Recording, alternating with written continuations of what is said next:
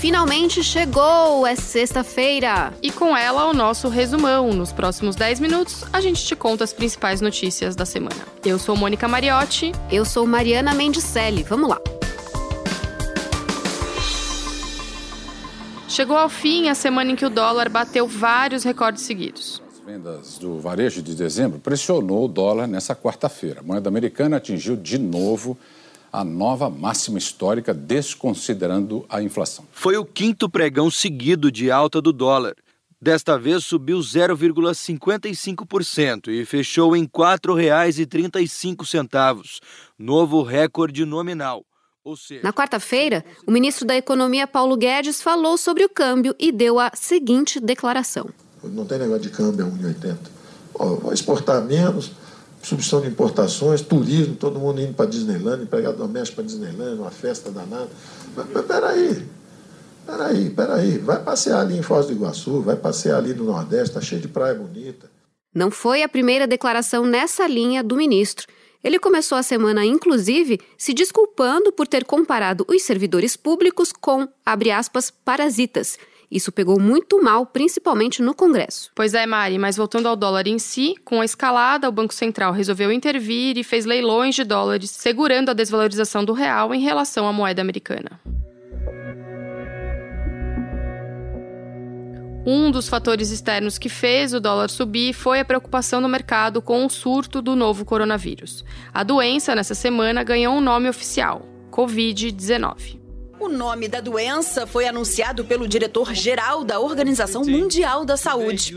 Tedros Adhanom explicou o porquê. Acabar com o uso de termos imprecisos ou que provocam estigmatização. Covid-19 é uma junção de co de corona, V de virus e D de disease. Coronavírus e doença, em português. O 19 indica o ano em que surgiu. Ao fim do primeiro de... Na quinta-feira, o Japão confirmou a primeira morte pela doença causada pelo vírus no país. Foi a segunda morte fora da China. A primeira foi na semana passada nas Filipinas. O Egito confirmou na tarde desta sexta-feira o primeiro caso de Covid-19. Com isso, já são 25 países em cinco continentes com registros suspeitos da doença. Segundo a Organização Mundial da Saúde, o surto da Covid-19 foi controlado no mundo, já que não teve aumento drástico na transmissão para além das fronteiras chinesas.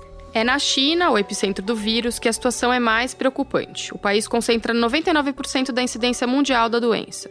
E o número de casos cresceu ainda mais. Em só um dia, passou de cerca de 45 mil para quase 60 mil, um aumento de 34%. Mas calma, esse salto no número de casos se explica por uma mudança na metodologia para dar o diagnóstico.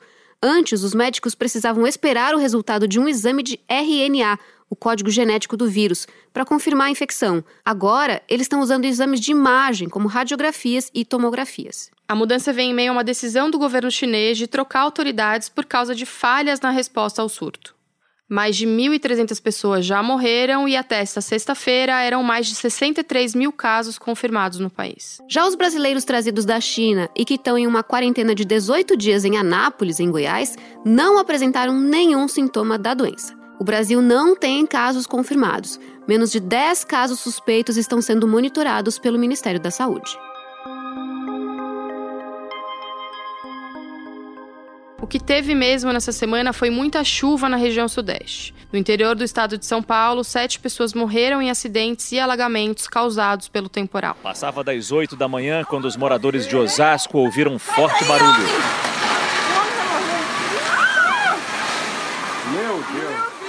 Mais de 1.300 pessoas tiveram que deixar suas casas em 22 cidades. Guarulhos e Botucatu foram as mais atingidas. Para vocês terem ideia, a segunda-feira na cidade de São Paulo registrou as 24 horas mais chuvosas em 37 anos. Trechos das principais vias expressas da cidade, que são as marginais Tietê e Pinheiros, ficaram alagados e intransitáveis, e os bombeiros receberam mais de 400 chamados. A CEAGESP, que é o maior entreposto comercial da América Latina, teve a maioria de seus galpões inundados e fechou as portas por três dias. O prejuízo estimado é de mais de 24 milhões de reais. Já jogamos umas 40 caixas de limão, vamos jogar aproximadamente umas 200 caixas de mamão ou mais. Voltando a falar do Brasil, o país teve uma queda de 19% no número de vítimas de crimes violentos no ano passado, comparando com 2018. É isso que mostra o monitor da violência, criado pelo G1, com base nos dados oficiais dos 26 estados e do Distrito Federal. Em todo o país, Mone, foram quase 10 mil assassinatos a menos em 2019 em relação ao ano anterior. É o menor número de crimes violentos de toda a série histórica do Fórum Brasileiro de Segurança Pública, que coleta esses dados desde 2007. A queda, no entanto, não foi tão grande no último trimestre 11,8% e um terço dos estados registrou alta no número de assassinatos, revertendo uma tendência observada no resto do ano. E na Bahia foi morto o miliciano Adriano Nóbrega, conhecido como Capitão Adriano. Ele era apontado como chefe do grupo de matadores chamado Escritório do Crime, um braço armado da milícia que atua em Rio das Pedras, na zona oeste do Rio de Janeiro. Segundo a versão oficial da polícia baiana, Adriano resistiu à tentativa de prisão. Houve uma troca de tiros e ele foi morto. Ele estava há mais de um ano foragido. Quando estava na Polícia Militar, da qual foi expulso em 2013 por envolvimento com o jogo do bicho, Adriano trabalhou no mesmo batalhão do ex-assessor de Flávio Bolsonaro, Fabrício Queiroz. Segundo as investigações, Adriano e Queiroz eram amigos. Foi o Queiroz, inclusive, quem indicou a mãe e a mulher do Adriano para trabalhar no gabinete de Flávio Bolsonaro quando ele era deputado estadual no Rio. A suspeita é de que faziam parte de um esquema de rachadinha no gabinete. As duas receberam um milhão de reais em salários, mas não apareciam para trabalhar. Na quinta-feira, teve mais uma troca ministerial em Brasília. Onix Lorenzoni saiu da Casa Civil e foi para o comando do Ministério da Cidadania. Já Osmar Terra, até então ministro da Cidadania, vai voltar para a Câmara. Ele foi eleito deputado federal pelo MDB do Rio Grande do Sul. Já a Casa Civil vai ficar com um militar. O general Walter Souza Braga Neto, atualmente chefe do Estado-Maior do Exército. Com a escolha, agora todos os ministérios com gabinetes no Palácio do Planalto passaram a ser ocupados por militares.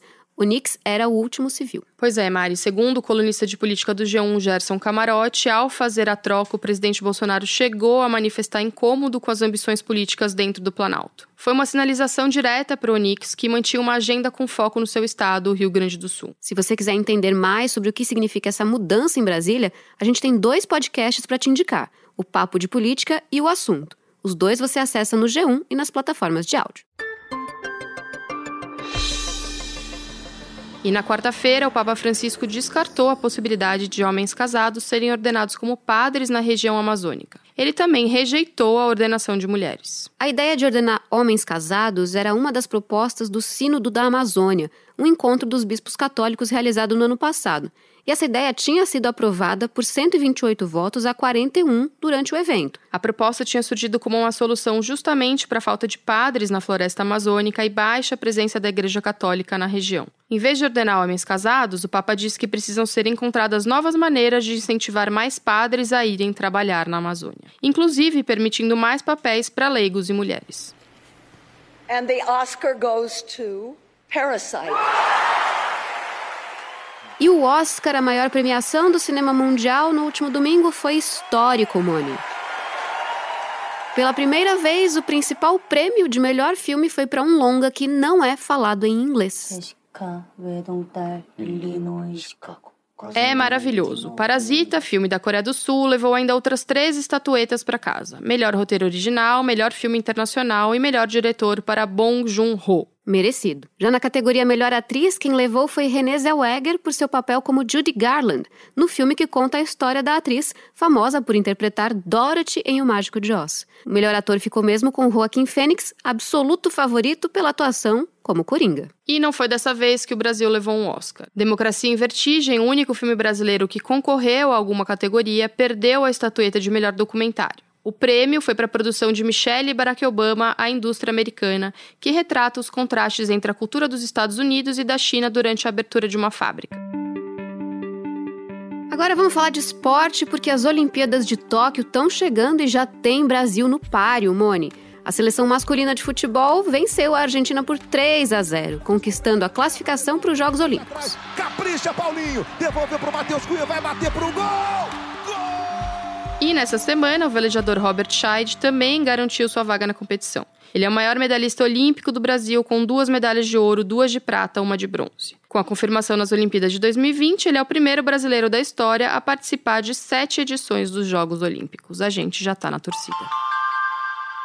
E vamos terminar com essa notícia que pode ser o sonho de muita gente. Se você já pensou em ir para a Lua, essa é a sua oportunidade. A NASA abriu um processo seletivo para astronauta que vai rolar entre 2 e 31 de março. Mas, como é de se imaginar, não vai ser tão fácil assim passar, não. Não mesmo. É preciso ter cidadania americana. Além disso, o candidato também precisa ter formação acadêmica científica e dois anos de experiência na área, ou seja, não vai dar pra gente. Não é o nosso caso. A seleção faz parte do projeto da NASA de levar a primeira mulher à Lua em 2024, mais de meio século depois da primeira vez que um humano pisou na Lua. It's one small step for man, one giant leap for mankind.